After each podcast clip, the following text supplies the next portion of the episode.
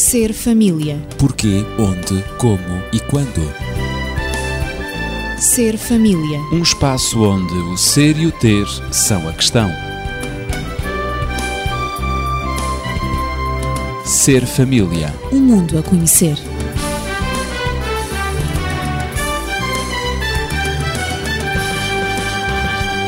Existem muitas formas de definir o que é a sexualidade, assim como muitas formas de expressar essa mesma sexualidade. No Ser Família de hoje, vamos falar sobre a importância da vivência da sexualidade na família. Recordo que estou acompanhado de Daniel Esteves, médico e terapeuta familiar, e também de Natividade Lopes, na pedagogia. E a primeira questão neste tema sobre a sexualidade na família é que melhor definição pode ser encontrada para esta frase, a sexualidade no contexto da família? Dr. Daniel. Temos que pensar, em primeiro lugar, naquilo que o homem é como ser individual. E realmente o homem poderia ter, assim como aparece noutros elementos da natureza, noutros seres vivos, outro tipo qualquer de capacidade procriativa. Mas o homem tem uma capacidade procriativa que está sempre dependente da junção de dois sexos. Mais, o homem poderia ter, portanto, a capacidade procriativa dissociada, por exemplo, da questão do prazer. Mas no não entanto, está. mas não está. está.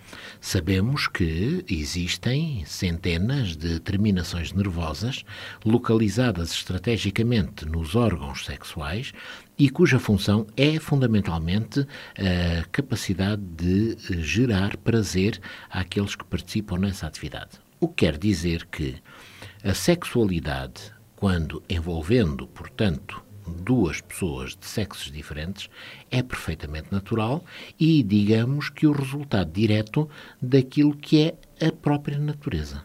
É uma expressão da natureza.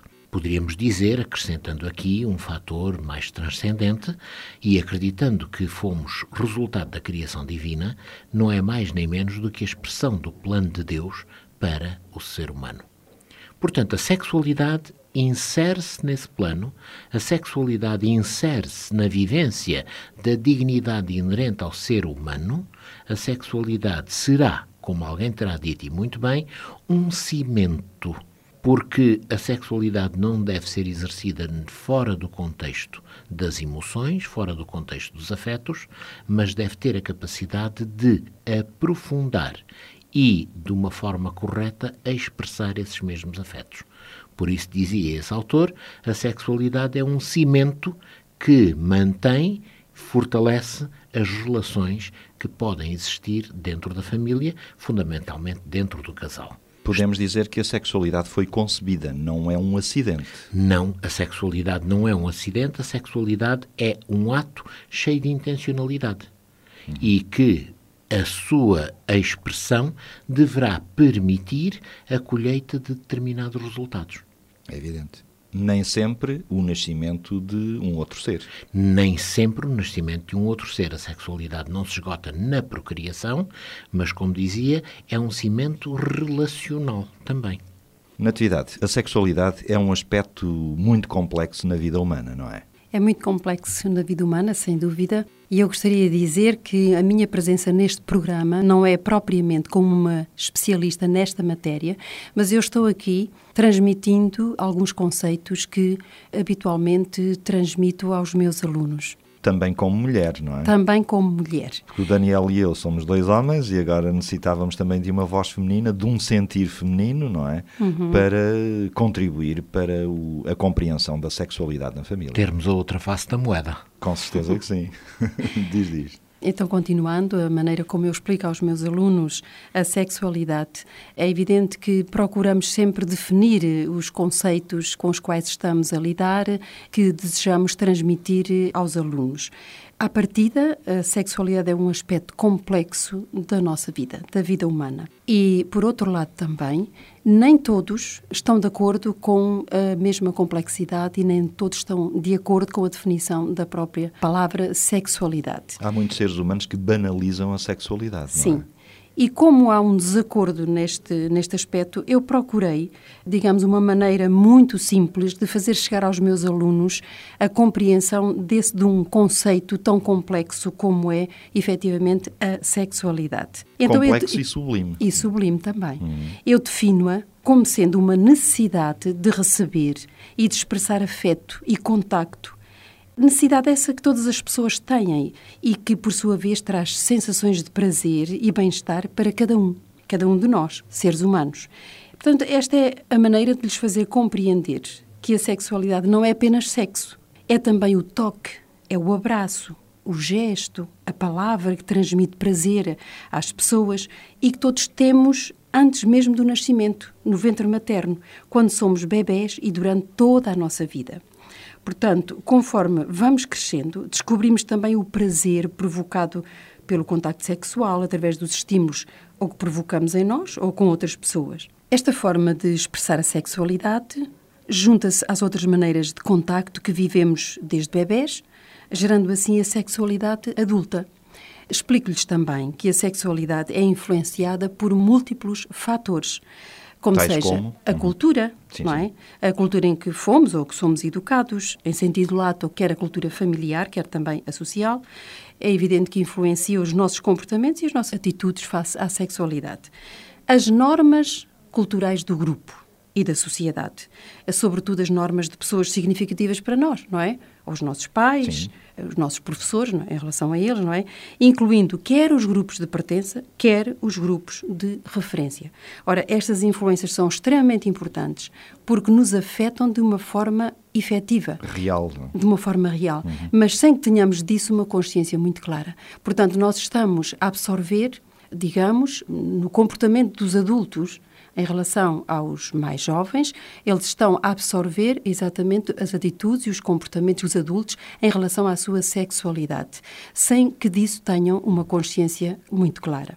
E depois também, por último, refiro-lhes que a época e o lugar em que vivemos também é um Influencia. fator que influencia. Por exemplo, têm existido mudanças nas regras de namoro. No meu tempo, não é, como professora deles, as regras de namoro não são Duas ou três gerações antes, namorava-se como- diferentemente. Exatamente. A valorização da virgindade, não é? Também um outro valor que efetivamente teve uma mudança completamente oposta. A intimidade entre pares, a compreensão do próprio amor, não é? Que hoje é tão difícil de conceber, não é? Essa compreensão.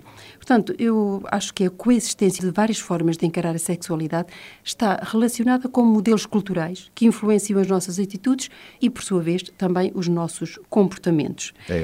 Refiro-lhes ainda, para terminar, que a sexualidade é um aspecto da nossa vida que não controlamos completamente. E é importante que eles saibam isto, para evitar, muitas vezes, os sentimentos de culpa. A Portanto, é sexualidade possível... não pode ser eh, controlada a 100%. Ah, não. Portanto, Os é impulsos possível... sexuais. será? Os impulsos sexuais. Portanto, é possível controlar o nosso comportamento sexual. O Daniel, como médico, Mas- já vai dizer mais alguma coisa, com certeza. Mas isso não impede que possam existir desejos sexuais que não queremos ter. E é por isso é que eu digo que não podemos controlar completamente a nossa sexualidade. A compreensão da sexualidade através da educação sexual, que é isso que nós fazemos nas escolas, quer para os mais jovens, quer para os mais adultos e, e também no contexto familiar, pode contribuir, na minha opinião, para a vivência de uma sexualidade em família sadia e promotora de felicidade e, por sua vez, de equilíbrio psicossocial. Portanto, isto é resumidamente a maneira como eu tenho transmitido aos. Abordas meus alunos o- quer a definição da sexualidade, quer depois também a, a importância não é, na vida humana. Daniel, então qual é a importância da sexualidade na relação do casal? Primeiro aspecto, gostaria de dizer que a sexualidade não se pode nem nunca se deve esgotar apenas na sua componente biológica. Isto quer dizer, É um não é apenas um importante. impulso, sem dúvida, e se fôssemos pensar naquilo que Freud procurou apresentar, estaríamos perante instintos, instintos esses que seriam impossíveis de controlar e, se uma vez não fossem satisfeitos, poderiam deixar marcas deletérias bastante graves. Isso é reduzir muito, não é? É, é reduzir muito. A sexualidade, portanto, não é apenas um impulso de natureza biológica. A sexualidade tem que ver com a nossa identidade. E desde criança que a pessoa se desenvolve num meio em que a sexualidade também existe. O bebê tem sexualidade, envolve, respira, contacta com sexualidade, porque é também necessário que ele desenvolva a sua identidade, quer como rapaz, quer como menina, e isso é também o resultado de uma componente sexual. Quando se chega ao casal, necessariamente que se vai expressar tudo aquilo que sejam as experiências anteriores. Mas, cá está, um aspecto muito importante que muitos sexólogos dizem que o principal órgão sexual é o cérebro. Realmente nós não somos animais que tenhamos que dar livre vazão ao instinto sexual apenas porque ele existe, há componente biológica, mas somos fundamentalmente seres que são capazes de racionalizar e ter uma atitude e um comportamento inteligente perante a sexualidade. É o cérebro que deve comandar. Comandar. E não apenas os impulsos. O que quer dizer que, portanto, dentro do casal, a sexualidade deverá ser uma expressão inteligente daquilo que é o viver o casamento, o viver o casal, a conjugalidade. A partir do momento em que se sabe colocar essa inteligência em contacto e em confronto com os tais instintos que possam existir, nós podemos definir modelos, podemos definir comportamentos e arquétipos sexuais que se adaptam ao que existem num determinado casal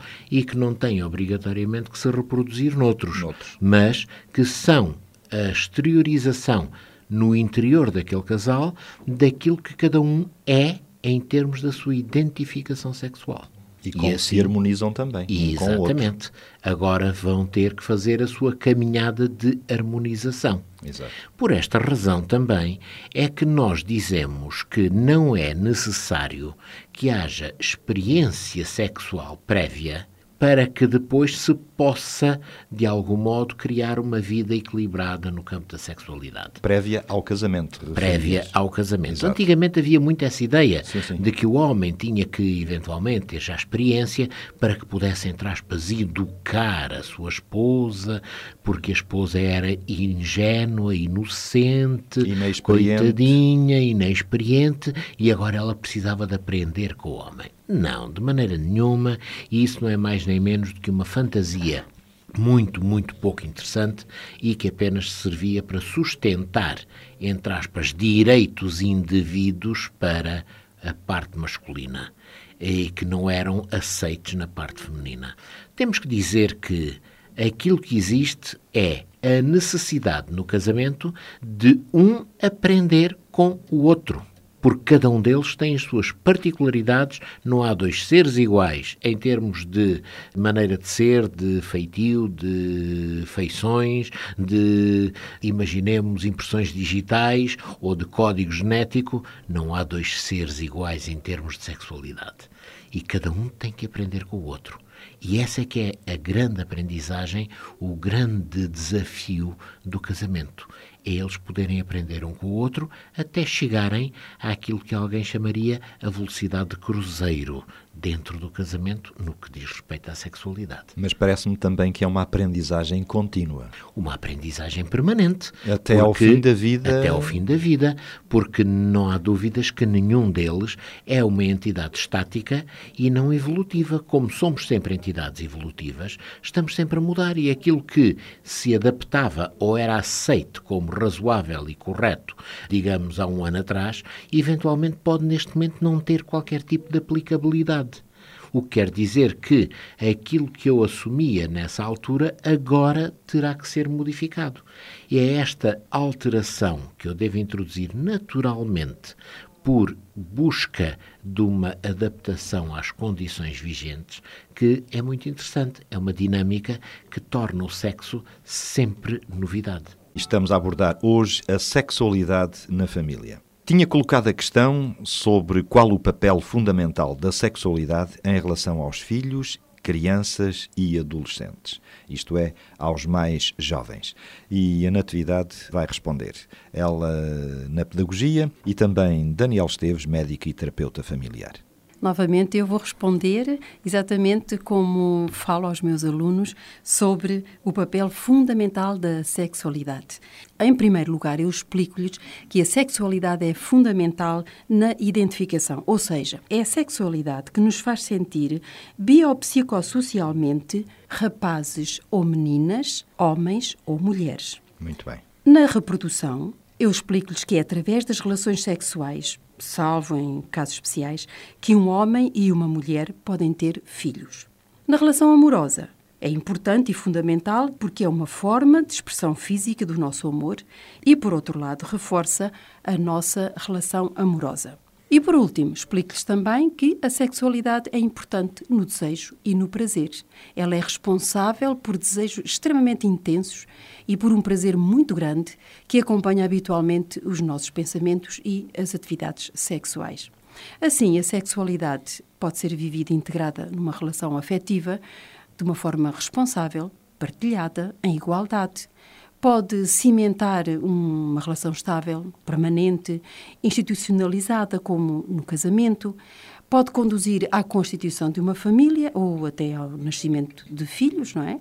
Pode contribuir para o bem-estar e também para o amadurecimento psicoafetivo do ser humano. Muito bem, portanto, a sexualidade é fundamental na identificação, recordando, na reprodução, na relação amorosa e no desejo e no prazer. Uhum mas pode também. Já agora, Exatamente. eu acrescentava aqui qualquer coisa. Muitas vezes dá-se um primado especial à questão do prazer e cada um toma uma postura altamente egoística, egocêntrica. Enfatiza-se em. Exatamente. Em exagero. Uh, o prazer próprio e não propriamente a dignidade do outro, e por isso muitas vezes nós encontramos desvios na sexualidade. E esses desvios, portanto, têm que ser conhecidos e têm também que ser, eh, de algum modo, evitados, seja por quem for. Esses desvios podem desaguar, por exemplo, na violação de uma pessoa por outra, podem, portanto, desaguar na prostituição, ou assumida em função de uma decisão e de um interesse do próprio, ou empurrada por terceiros para essa situação, podem cair na pedofilia, podem cair numa série de parafilias, uma série imensa que poderíamos citar, enfim, e mesmo dentro do casamento em relações que nada têm de igualdade nem de respeito pela dignidade do outro, relações forçadas e que apenas são e mais não podem ser do que um serviço que um presta ao outro. Há autores até que defendem ou verificam que, e chegam mesmo a empregar o termo, pode haver violação no casamento. É? Sim, sim. E há necessariamente muita violência dentro do casamento uhum. no que diz respeito à sexualidade. E se outro tipo de violência é detestável e não deve ser permitida, também esta não o deve porque estamos a mexer com alguma coisa que é muito importante para definir a dignidade da pessoa em causa.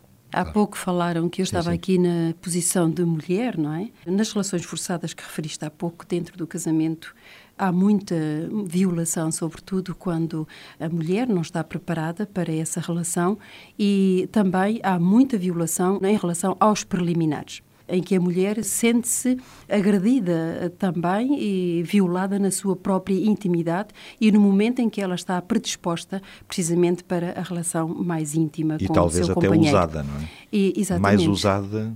É aí que a mulher se sente usada e ultrajada na sua própria dignidade feminina. Uhum. Lá está. Aquilo que há pouco dizíamos, que é necessário haver uma aprendizagem de um com o outro e de um para o outro. Sem dúvida, um Isso ajustamento. é fundamental. Eu queria dizer também, em relação, eu afirmei há pouco que a sexualidade era, era um aspecto da nossa vida que não podemos controlar completamente. E isto eu explico aos meus alunos porque, efetivamente, existem desejos sexuais ou que nós não queremos ter, ou que não conseguimos, por vezes, controlar. Porque ou estão em contradição com as nossas ideias, ou porque estão em contradição com a nossa relação afetiva, ou ainda porque não são bem aceitos socialmente.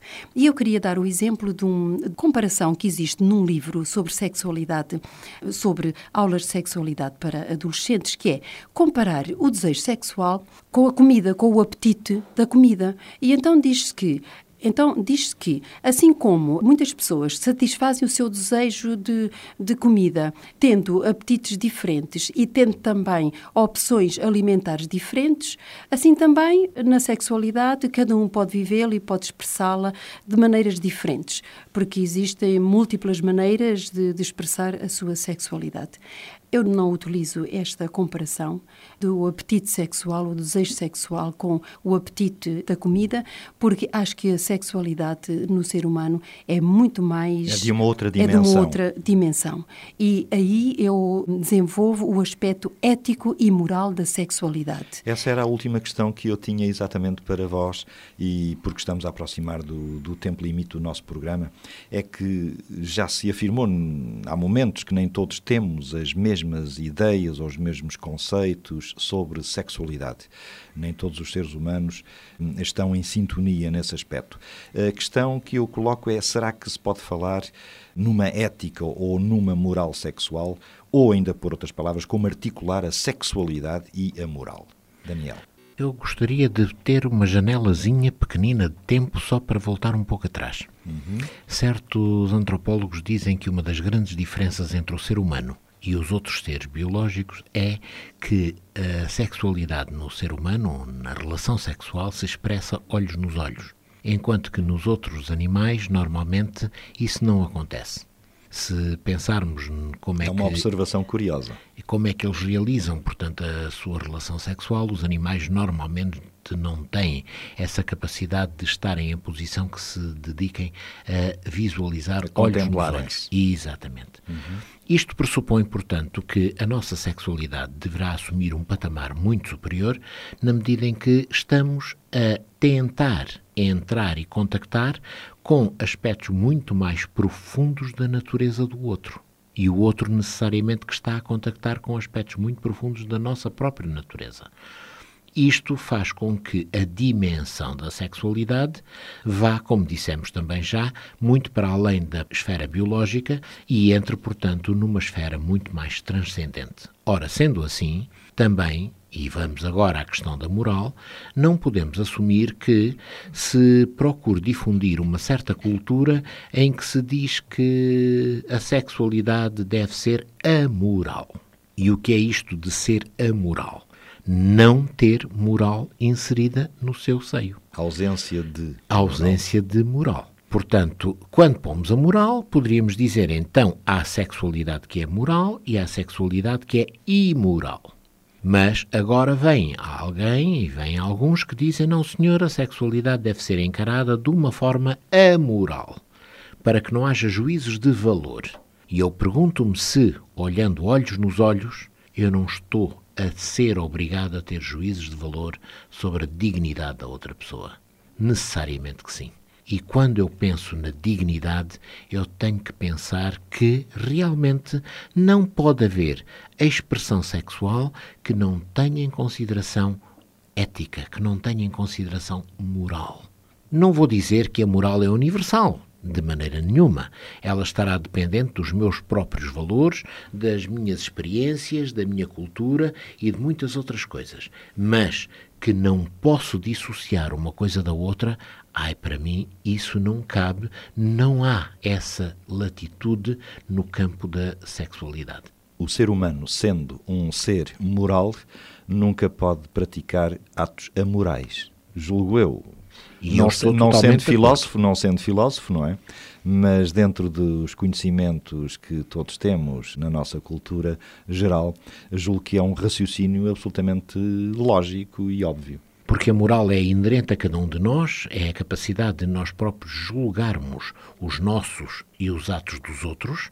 Então, todas as esferas da minha vida têm que ser morais. Como seres racionais, Não posso morais. assumir que haja conhecimento amoral, não posso assumir que haja política amoral, não posso assumir que haja comportamentos amorais, não posso assumir nada disso. Em todos eu tenho que introduzir a moral. É. Eu diria que também não pode haver educação amoral.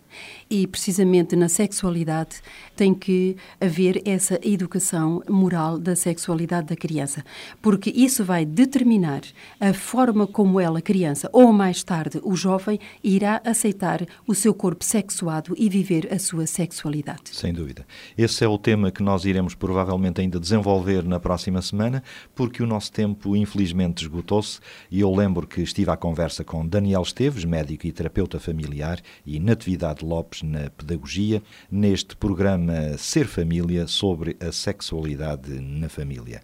E recordo também que pode contactar-nos para colocar as suas questões, dúvidas ou mesmo fazer comentários e sugerir outros temas para o telefone 219 106 310 219 106 310.